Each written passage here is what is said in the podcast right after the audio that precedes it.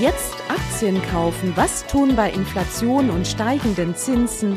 Wie tickt die Wirtschaft? Hallo und herzlich willkommen bei Focus Money Talks, dem Podcast mit Heike Bangert und Verena Sepp zu allen Themen rund um euer Geld.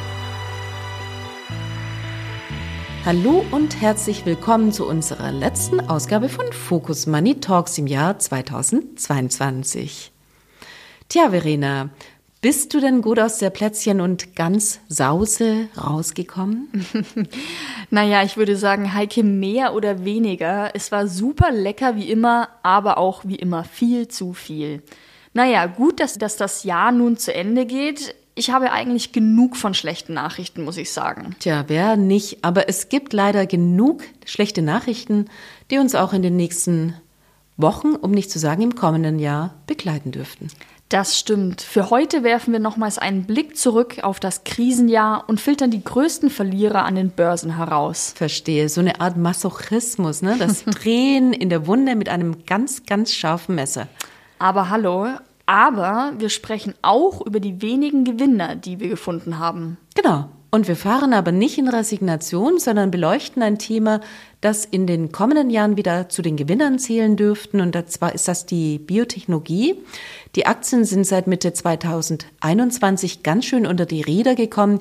Jetzt sind zumindest wieder Perspektiven da. Im Bereich von Alzheimer stehen zum Beispiel die Biotech-Profis direkt vor einem Durchbruch. Gute Nachrichten dringen auch aus dem Bereich von Adipositas, aber darüber reden wir gleich mit Nushin Irani, der Managerin des Biotechnologiefonds DWS Biotech.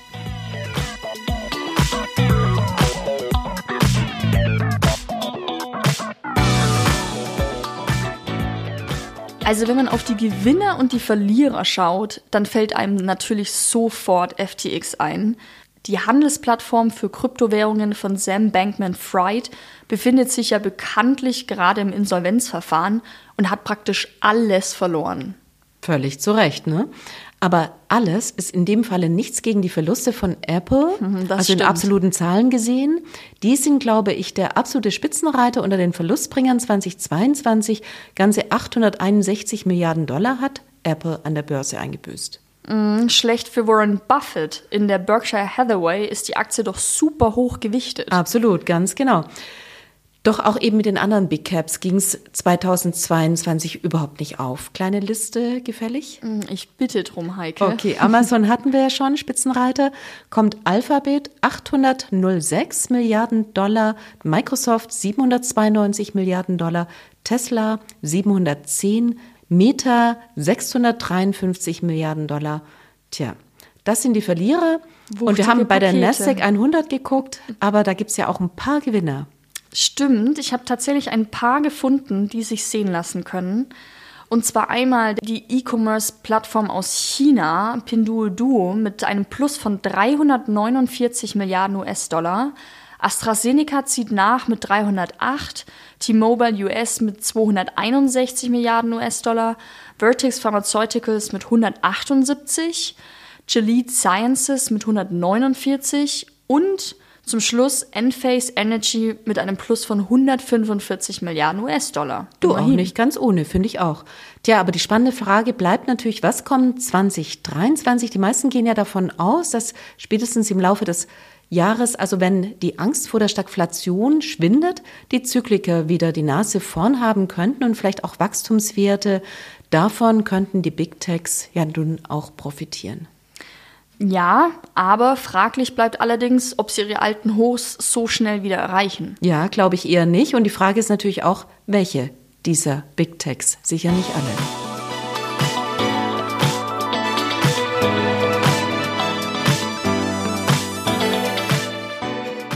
Anders sieht es aus bei den Gesundheitswerten. Da haben viele Biotechnologiewerte gute Chancen, wieder durchzustarten. Ganz genau. Also nicht, dass es die nicht auch total zerrupft hätte, seit 2021 schon. Aber da gibt es jetzt tatsächlich Hoffnungspunkte und darüber haben wir mit Nushin Iranin gesprochen. Sie ist die Managerin verschiedener Fonds, aber auf jeden Fall das DWS Biotech und DWS Invest ESG Healthy Living, also Gesundheitsfonds und eines Fonds auch der DWS Invest Women for Women. Nushin, vielen herzlichen Dank, dass du heute da bist. Wir sprechen über Biotechnologie. Du bist Biotechnologie-Fondsmanagerin. Ich meine, es ist ja schon schwierig, Fondsmanagerin zu werden und das dann auch noch mit Biotechnologie. Erzähl mal, wie du dazu gekommen bist. Ja, das war ein etwas verquerter Weg, wenn man das so will. Angefangen habe ich natürlich äh, ganz normal mit einem Studium in der Biotechnologie. Das war damals gar nicht so gängig. Ich war im dritten Jahrgang des Biotechnologiestudiums. Äh, wir schreiben das Jahr 1990, als ich Genau, also das war jetzt nicht, um mal klar zu sagen, das Jahr irgendwie, wo Professor Drosten äh, seinen Podcast machte und alle sagten, oh ja, okay, möchte richtig, ich auch werden. Ne? Richtig, das, das war damals noch wirklich so, wenn man Biotechnologie gesagt hat, die Leute haben gesagt, gesagt, äh, was, was ist das und so. Man musste viel erklären. Auch in meiner Verwandtschaft musste ich sehr viel erläutern, was, worum es eigentlich geht. Bist du Arzt? Nein, das ist noch anders und so. Ja, auf jeden Fall äh, habe ich das studiert aus Leidenschaft zur Wissenschaft und mich hat damals Genetik und Biologie, Zellbiologie, sowas hat mich begeistert. Und ich habe gesehen, dass es eben diesen Weg gibt, Biotechnologie zu studieren und habe das eben gemacht. Und dann im Laufe des Studiums habe ich gemerkt, dass mich auch andere Themen ein bisschen darüber hinaus interessieren. Also auch die Produkte, die dann daraus entstehen, vor allem Pharmaprodukte haben mich interessiert, also Krankheiten heilen damit und so weiter. Und äh, im Verlaufe meiner Diplomarbeit, wo ich bei einem Biotechnologieunternehmen äh, meine Arbeit gemacht habe, habe ich gemerkt, okay, das fasziniert mich noch mehr, irgendwie was über die Firmen zu wissen. Natürlich auch über die Forschung und über die Produkte, aber die Forschung selbst ist relativ, ja, man ist relativ spal auf ein Thema fokussiert und ich wollte irgendwie ein bisschen weiter gucken. Und dann bin ich so in ein Pharmaunternehmen gekommen, habe da Geschäftsentwicklung gemacht und über den Weg dann so Richtung, im Gedanken hatte ich so Richtung Venture Capital oder eben irgendwas mit Kapitalmärkten. genau, so. dann dachtest du, okay, das ist eine Männerdomäne, aber suche ich mir mal eine wirkliche Männerdomäne. Und dann bist du Ganz beim Portfolio-Management gelandet? Ganz ehrlich gesagt, ich bin fast mein ganzes Leben lang mit diesen Männerdomänen äh, aufgewachsen, weil im Studium waren wir auch circa ein Drittel Frauen mhm. äh, und zwei Drittel Männer. Und dann speziell das Thema, was ich ausgesucht hatte für meine Studienarbeit, da ging es nämlich um die Zellkulturtechnik. Das war schon auch techniklastig in gewisser Weise, Fermentation und so.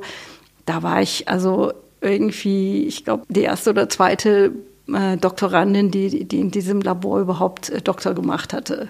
Ja gut, aber das Unter sind vielen Männern. Top-Voraussetzungen. Also erstens, um in diesen Männerbereichen zu bestehen, aber natürlich auch äh, im Thema. Du kannst das analysieren, du weißt, wovon du sprichst. Ich meine, Biotechnologie ist ja tatsächlich ein Bereich, der sehr schwierig ist, von außen reinzugucken. Man muss schon sehr genau wissen, worum es da eigentlich geht. Also um ehrlich zu sein, ich gucke mir solche Studien auch ganz gerne an und habe nachher am Ende gar keine Ahnung.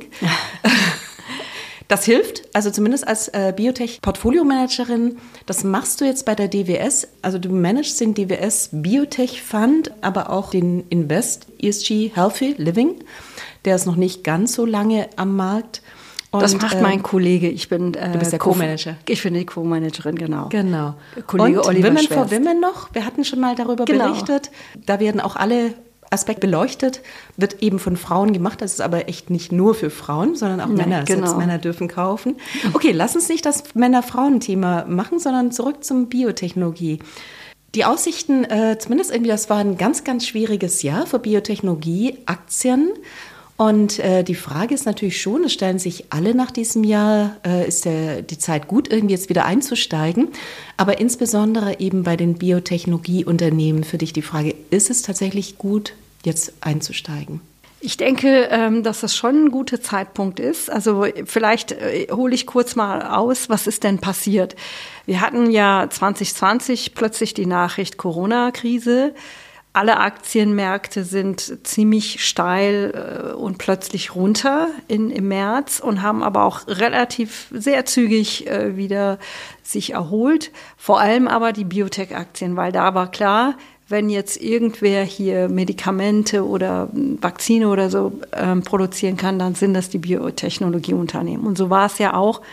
Und wir haben also wirklich einen regelrechten Boom gesehen mit einigen Firmen, die dort Vorreiter waren, die ich gar nicht jetzt nennen muss. Wir wissen, wer die ganzen Vakzine hergestellt hat, die wirklich den Markt auch angezogen haben, also den Biotechnologiemarkt. Was dann passiert ist, äh, war zum einen, dass die Vakzine dann entwickelt waren, verabreicht waren, sag ich mal, im Markt waren, gleichzeitig aber auch äh, makroökonomisch äh, das Ganze so ein bisschen gekippt ist und vor allem die Zinsen gestiegen sind. Die Zinsen sind ja Schritt für Schritt angezogen worden und diese Unternehmen sind alle oder viele von denen, also nicht die profitablen, sondern die nicht profitablen, sind alle natürlich vom Cash äh, abhängig von den Märkten. Und mit steigenden Zinsen es ist eben genau, riskanter. Man hat sich dann mehr auf die größeren genau. fokussiert. Ne? Und dann fokussiert man sich auf die größeren. Die Firmen, die klein sind, äh, denen läuft peu à peu das Cash mhm. aus. Oder also sie ist müssen das der Grund, warum die Pharmaunternehmen weiterhin eigentlich ganz, genau. ganz gut abgeschnitten hatten, die ganz kleineren genau. Biotechnologieunternehmen Unternehmen aber nicht. Eher nicht, genau. Und für die Großen ist es natürlich super, weil auch in einer Rezession oder in einer abschwächenden Marktphase sie nach wie vor relativ isoliert sind davon, von diesen Effekten. Sie, sie sind relativ nicht äh, rezessionsanfällig oder wenig anfällig. Also mit anderen Worten, Medikamente werden immer gebraucht, egal immer, ob die Preise steigen oder nicht. Genau, ob die Preise steigen. Vielleicht spart man dann lieber ein, zwei Jahre äh, beim Neukauf von einem Wagen. Aber wenn es äh, jemand krank wird, dann wird er nicht an den Medikamenten sparen. Mhm. Genau, so ist das. Und äh, diese Firmen haben eben auch gute äh, Cashflows, gute Renditen, gute Margen und, und das eben auf lange Sicht etwas. Also für den Investor ist es ja auch wichtig, dass er vielleicht da ein, zwei, drei Jahre nach vorne Sicherheit hat. Und diese Firmen haben das eben geboten. Daher sind sowohl die großen Biotech-Unternehmen als auch die großen Pharmaunternehmen da äh, mhm. gut aber gelaufen. Zu sagen, also die großen Pharmaunternehmen, die sind nicht in deinem Fonds, aber die großen Biotech-Unternehmen. Die großen schon, ne? Biotech, ne? die, genau. genau. Und die Kleinen haben mhm. gelitten. Die ja. Kleinen haben gelitten. Das war der Grund Grund, warum wir also wirklich vor allem auch noch in der ersten Jahreshälfte 2022 negative Renditen hatten. Was ist Und jetzt unterschiedlich? Warum ist, ist es jetzt anders? anders? Genau. Jetzt ist so ein bisschen eine Phase. Erstens haben wir da sehr viel Korrektur gesehen. Viele der Firmen, der kleinen Firmen handeln teilweise unter dem Cash, was sie haben. Das heißt, wenn man sie kaufen würde, würde man und man würde alles einstellen, würde man damit kriegt gewinnen. Man was obendrauf. Genau, kriegt man was obendrauf. Das heißt, so tief sind die Bewertungen schon gefallen. Andererseits sehen wir, und der Markt besteht ja nicht nur aus solchen Unternehmen, ähm, dass gerade auch im mittleren Feld äh, einige Unternehmen waren, die vielleicht noch nicht ganz profitabel sind oder nur wenig profitabel sind, die aber Produkte haben und die tatsächlich äh, in Akquisitionen aufgekauft worden sind. Und äh, auf der anderen Seite sehen wir makroökonomisch, dass die Zinssteigerungen jetzt vielleicht noch zwei bis drei Zinsschritte absehbar sind in den USA und man dann davon ausgeht, dass keine weiteren Zinssteigerungen kommen. Und wie das immer so ist mit den Aktienmärkten, man antizipiert ja alles schon im Voraus. Daher also ist, ist davon auszugehen, dass jetzt aufgrund der Zinssteigerung keine großartigen tiefer Bewertung dieser Firmen erfolgt. Andererseits gibt es positive Faktoren, die jetzt reinkommen. Genau, Zum das einen, wäre die Frage gewesen. Was sind jetzt die Anlagethemen? Was sind die positiven? Genau. Genau, genau. Also wir haben einmal das, so ein bisschen das Marktiv so im Juni gesehen. Wir sehen, dass die FDA sich hier sehr äh, positiv entwickelt. Wir hatten eine Phase, gerade in der Covid-Zeit, da war die FDA, das ist die US-Zulassungsbehörde für Medikamente, die war sehr stark beschäftigt mit, mit der Zulassung von Corona-Vakzinen, Corona-Medikamenten und hat wirklich all ihre Kapazität auch aus unterschiedlichen Bereichen dieser Zulassungsbehörde reingezogen, um schleunigst in wirklich Rekordzeit diese Produkte zuzulassen. Was bedeutet hat, dass viele andere Produkte, die zur Zulassung eingereicht hatten, so ein bisschen in so eine Warteschleife kamen. Mhm, ähm, die, die FDA hat sie halt verzögert, Fragen gestellt, die Kommunikation war ein bisschen schlecht. Und wir sehen, dass sich das deutlich verbessert. Wir sehen die ersten Zulassungen für diese, sage ich mal, Produkte, die in der Warteschlange sind. Und es gibt noch einige, die, die folgen werden, für die wir hoffentlich auch oder für, für die ich erwarte, dass sie auch eine Zulassung bekommen. Dazu kommt natürlich, dass die Innovation in der Zeit einfach weiterläuft. Die ist ja nicht, deswegen ähm, hat nicht äh, angehalten. Bei welchen Themen ist das denn? Also die Vakzine, die spielen die denn jetzt vielleicht, um das mal vorab zu sagen, welche Rolle spielen die denn jetzt für 2023? Ist das noch ein großes Thema oder würdest du sagen, das ist so ganz auf der Seite, jetzt kommen die anderen Themen wieder hoch? Genau. Also Vakzine wird es weiterhin geben, Corona-Vakzine, und es wird auch weiterhin Bedarf geben. Allerdings wird es lange nicht die Umsätze geben, die wir in 21 und auch in 22 jetzt gesehen haben oder noch sehen werden bis zum Ende des Jahres. Also die Regierungen werden weiterhin kaufen, aber eben nicht, ich mhm. gehe nicht davon aus, dass die Mengen noch äh, eingesetzt werden. Aber die Innovation folgt ja, wie gesagt, weiter. Es passiert viel im Bereich äh, Onkologie, weiterhin seltene Erkrankungen, Gentherapie, da erwarten wir hoffentlich zwei Zulassungen. Und es sind in der Zeit, äh, im Herbst sind auch Daten gekommen zu Alzheimer. Also es ist auch wieder ein neues Genau, äh, Alzheimer war ja bisher immer unter letztlich in, in dem schwierigen Bereich irgendwie, dass letztlich da eigentlich nichts zu erwarten war oder auch nichts funktioniert hat. Das wäre jetzt so ein ganz neues Thema, oder? Ganz genau. Also Alzheimer war immer ein Thema, allerdings war es er, man hat auch immer ein bisschen belächelnd gesagt, das war ein äh, Friedhof für Medikamente, weil eben viele Medikamente in dem Bereich gescheitert so schlimm sind. wollte ich es jetzt gar nicht formulieren. Nee, nee, nee, nee, aber ja. das war ja. tatsächlich so, dass mhm. man gedacht hat, naja, Alzheimer, ja, alles klar und äh, ja. da funktioniert ja sowieso nichts. Und das Erstaunliche ist, wir haben jetzt auch einige Daten über die letzten Jahre gesehen, die oder Studien, die wirklich gescheitert sind, aber wir haben jetzt tatsächlich äh, im Herbst diesen Jahres auch Daten gesehen zum ersten ersten Mal, die ganz eindeutig einen positiven Effekt zeigen. Es gibt diese Beta-Amyloid- Hypothese, die seit Jahren, wie gesagt, rumgeschwirrt ist und verschiedene Firmen daran versucht haben, mit, mit dieser Hypothese Medikamente zu entwickeln. Das ist zum ersten Mal gelungen.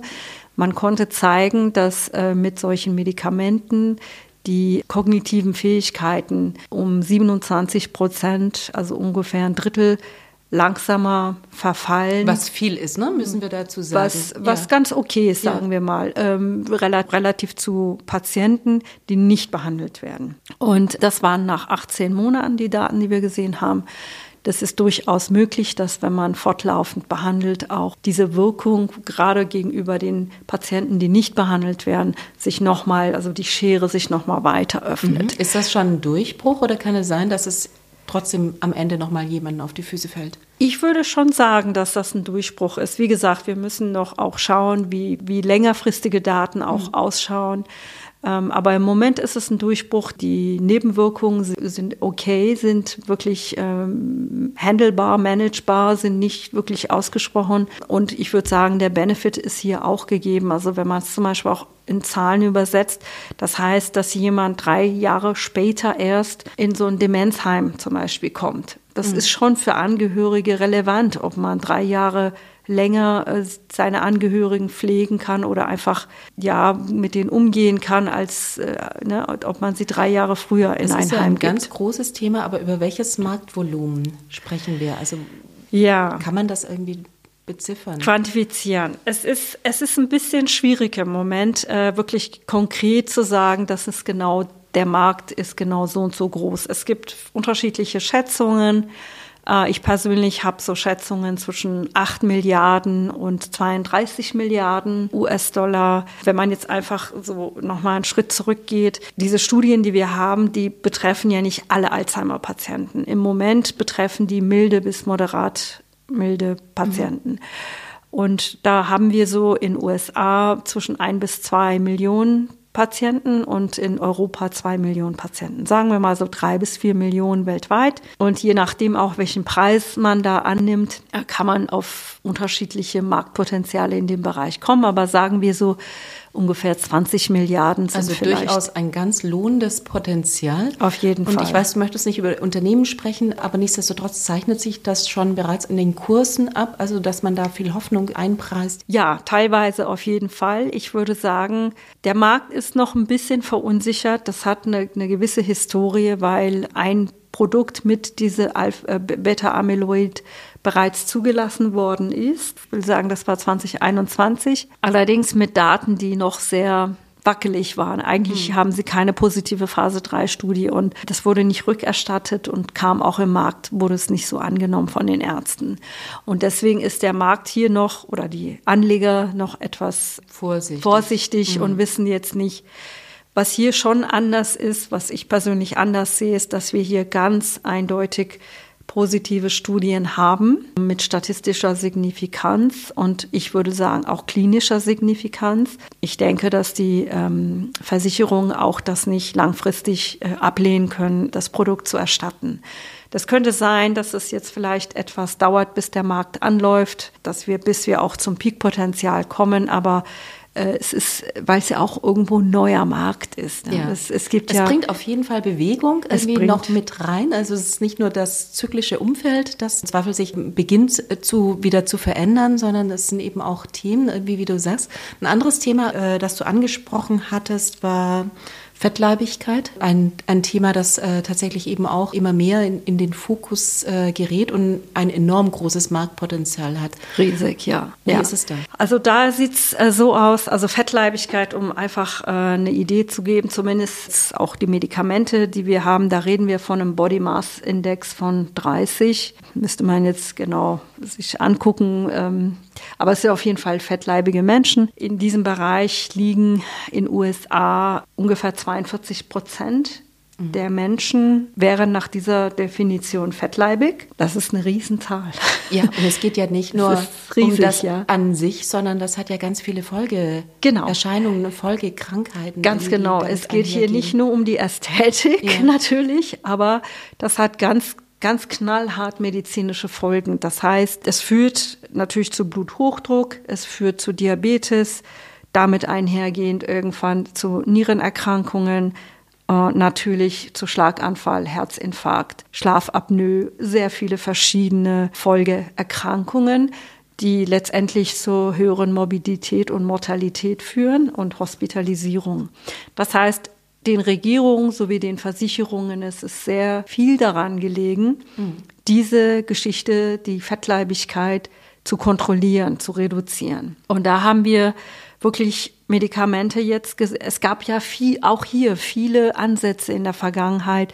Die Produkte waren entweder zu toxisch, hatten viele Nebenwirkungen oder die Effizienz ließ sehr viel zu wünschen übrig. Und wir haben jetzt hier auch wieder zum ersten Mal, wo wir wirklich 20, 25 Prozent Körpergewichtsverlust sehen. Das ist sehr viel. Und, und, und sich das logischerweise auch dann übersetzt in geringeren Diabetesraten und etc., was ich genannt hatte, die Folgeerkrankung. Also du meinst auch, das wäre eine Zäsur irgendwie innerhalb dieser Forschung, dass man sagt, jetzt mit diesem Ansatz würde es gelingen, tatsächlich einen Schritt nach vorne zu machen? Absolut. Und wir sehen das eben auch mit einer akzeptablen Nebenwirkungsprofil. Mhm äh, und eben guter Effizienz, ja, weil 5% Körpergewichtsverlust, was man früher mit, mit verschiedenen Medikamenten gezeigt hat, ist okay, aber bei einem 100 Kilo Menschen sind das 5 Kilo. Das ist nett, aber das reicht nicht. Ja, verstehe. Jetzt reden wir davon zum Beispiel, ein 100 Kilo Mensch würde 20 Kilo verlieren zum Beispiel. Nicht ja, jeder verliert gleich viel, aber ganz viel bewegen. Genau, ja, genau. Also es geht hier auch um mhm. Metadaten, mhm. jetzt mhm. nicht um einzelne Personen, aber so in der, in der Gesamtheit das, das ist jetzt eine Zahl, über die man reden kann. Ja, mhm. das ist auf einmal wirklich auch klinisch relevant. Genau. Und deswegen ist, ist da viel Interesse und es gibt Marktpotenzialschätzung. Jeder versucht natürlich irgendwie diesen Markt jetzt zu greifen. und wenn ich jetzt mal einen Super Bowl äh, hier zitieren darf, der sagt sogar, dieser Markt, also nicht nur ähm, Fettleibigkeit, sondern die ganze auch prädiabetischen fettleibigen mhm. Menschen zum Beispiel eben diese Nierenerkrankung oder auch Lebererkrankung oder Schlafapnoe etc. Wenn man all das zusammenrechnet, könnte man auf ein Marktpotenzial von 100 Milliarden US-Dollar kommen. Unglaublich. Das, das klingt gerade mal so, als müsste man sofort investieren. Genau. Ich weiß, du machst das nicht. Also ähm, sondern es ist ja ein Portfolio, ein Biotechnologie-Portfolio. Irgendwie, das sind jetzt zwei neue Themen, die vielleicht auch einen Schwerpunkt haben. Aber nichtsdestotrotz, es sind ja viele darin, wie gerade im Fonds ist Diversifikation ja auch eine Art von Risikoversicherung. Nicht alles auf ein Pferd Richtig. zu setzen. Ne? Welche Themen hast du noch im Portfolio? Ich habe so ein bisschen, sage ich mal, die üblichen Biotechnologie-Themen. Also die üblichen Onkologie, wir hatten ja genau. schon gesagt, das ist ganz also es großes ist, Hauptthema. Genau, Onkologie, seltene Erkrankungen sind äh, natürlich immer große Themen. Gentherapie sind zum Beispiel jetzt auch äh, neu entstehende oder seit einigen Jahren neu entstehende Themen, Zelltherapien, die wiederum natürlich äh, zur Behandlung von Krebs dienen, aber es sind eben komplett neue Ansätze. Ich habe auch einiges im Bereich ZNS, wie gesagt, äh, so Alzheimer oder Schizophrenie, auch diese äh, oder Depression, diese, sag ich mal, klassischen Indikation Schizophrenie, Depression.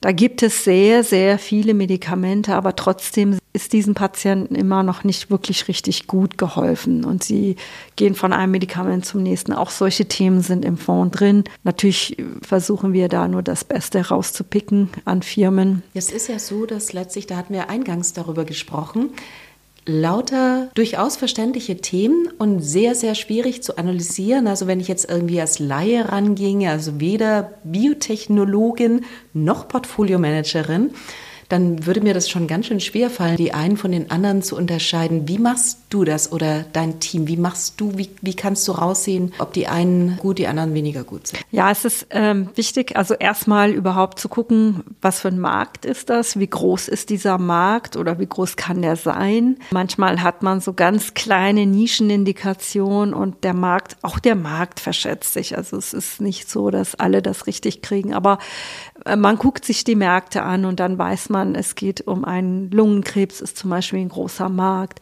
Dagegen vielleicht so eine kleine Nischenkrebsart ist relativ klein. Also solche Daten und Zahlen, die kann man recherchieren, die, die kennt man oder man kennt bereits, wie groß der Lungenmarkt ist zum Beispiel.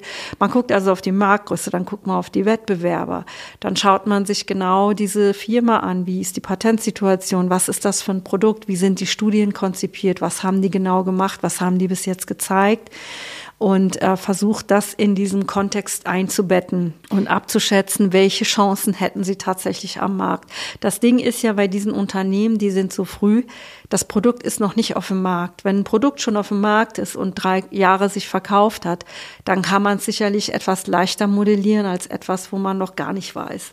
Man Aber weiß erstmal schon fast im Pharmasektor, ne? Also wenn man dann ja, oder man ist in einem Mid-Cap-Bereich mhm. Biotech oder Large-Cap-Bereich Biotech mhm. in der Regel. Aber diese vielen Mid-Cap oder Large-Caps, die sind ja auch irgendwann mal kleine Small-Caps gewesen, mhm. die irgendwie Dort nur ein Produkt sowohl hatten. die kleinen als auch die großen drin, also über die gesamte Richtig. Bandbreite. Richtig, mhm. über die gesamte Bandbreite und genau, man, man versucht das einzuschätzen, einzumodellieren, zum Beispiel mit einer DCF-Bewertung, dann zu gucken, was kann diese Firma wert sein. Und, und natürlich spielen da noch Soft-Faktoren rein wie Management, das ist sehr wichtig. Führen die gut aus, exekutieren die gut oder sind die nicht so, nicht so gut, sind, sind langsam, machen Fehler, ähm, machen die Hausaufgaben nicht, etc. All diese Dinge gibt's. Wie sind sie beim Geld ausgeben? Ausgeben? Geben die viel Geld aus für mhm. wenig Erfolg oder äh, schauen Wie ist die es wirklich? in der Zeit mit den Lieferketten? Ich meine, da kommen ja noch neue Probleme dazu. Mhm. Medikamente, Rohstoffe sind knapp, teilweise gar nicht erhältlich.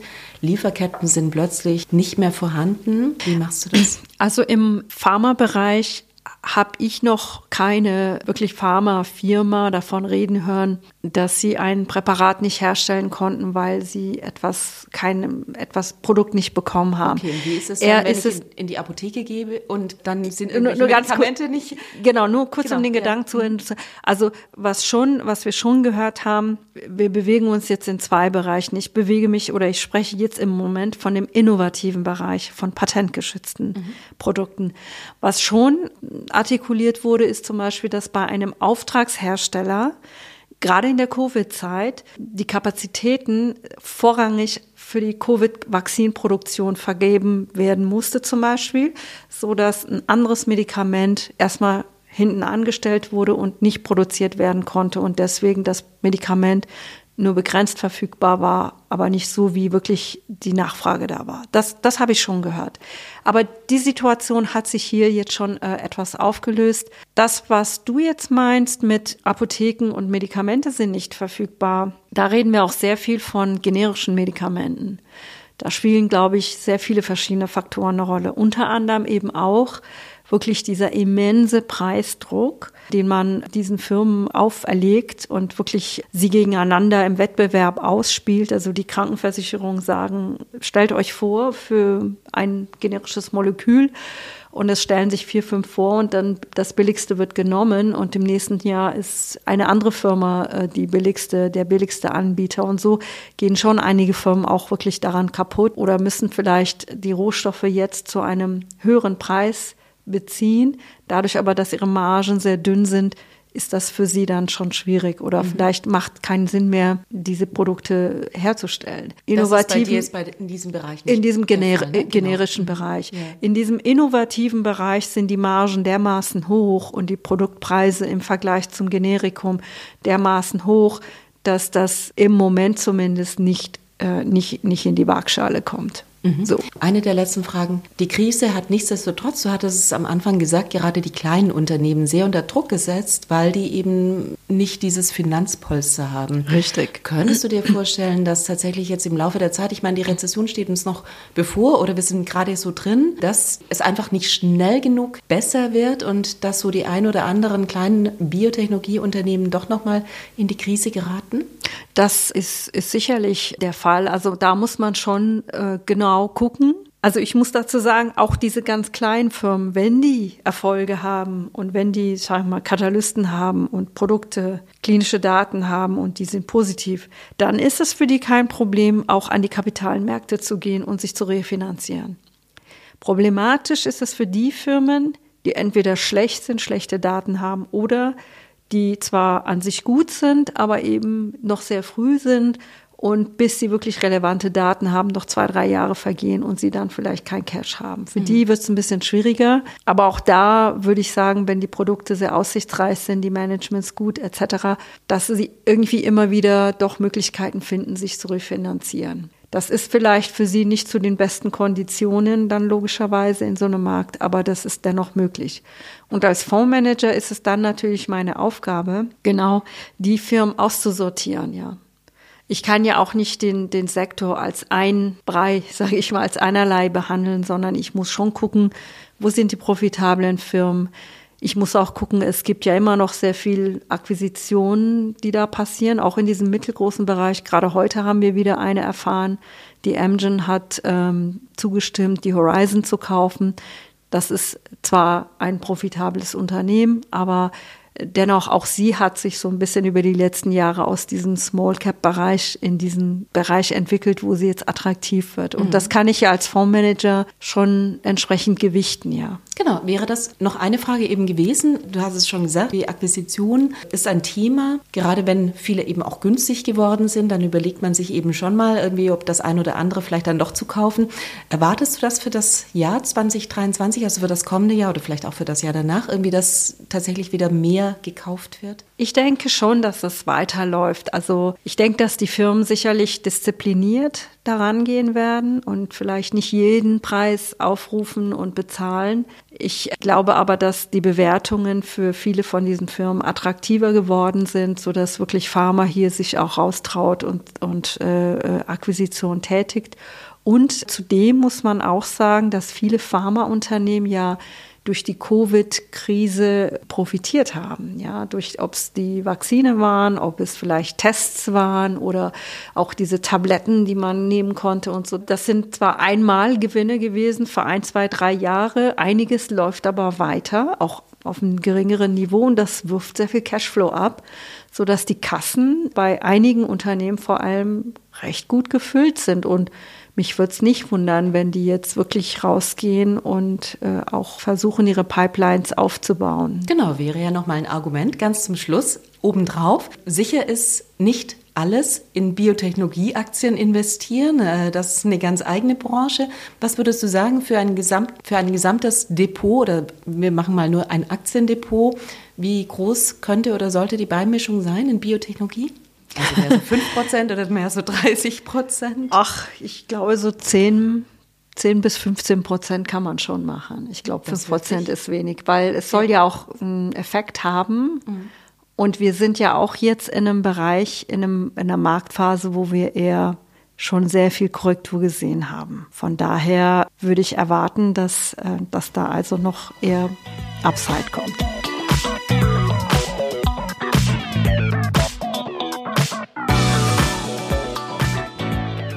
Ja, 10 bis 15 Prozent hören sich doch eigentlich super an, Heike, oder? Aber mal eine ganz andere Frage. Wie hältst du es eigentlich an Silvester? Fondue oder Raclette? Also mal ganz ehrlich gesagt, lieber Fondue. Ich bin jetzt nicht so der Raclette-Typ. Und wie hältst du es eigentlich? Böller oder nicht Böller? Ja, ich muss gestehen, ich würde lügen, wenn ich sagen würde, ich hätte früher nicht geböllert. Mir das schon immer sehr viel Spaß gemacht. Aber jetzt in Zeiten des Krieges muss das ehrlich gesagt nicht sein. Das finde ich ganz genauso. Also für mich, ich böller eigentlich nie. Ich bin mehr so der, ich böller eigentlich nie. Ich habe früher auch immer nur geguckt, aber das ist halt so ein bisschen, wasch mir den Pelz, aber mach mich nicht nass. so, so. Ja, tatsächlich. Aber ja, ich finde auch, also gerade ist es schon ein bisschen sehr, sehr schwierig. Ich wünsche auf jeden Fall allen ein gutes und friedvolles Jahr 2023 und an den Börsen da dürften natürlich schon mal ein paar mehr Kracher sein und zwar nicht nach unten, sondern definitiv wieder nach oben. Das haben wir definitiv alle notwendig. Und ich denke, mit dieser Aussicht verabschieden wir uns und freuen uns auf ein neues Jahr 2023. Ganz genau. Und allen eine schöne Woche. Bis dann. Tschüss.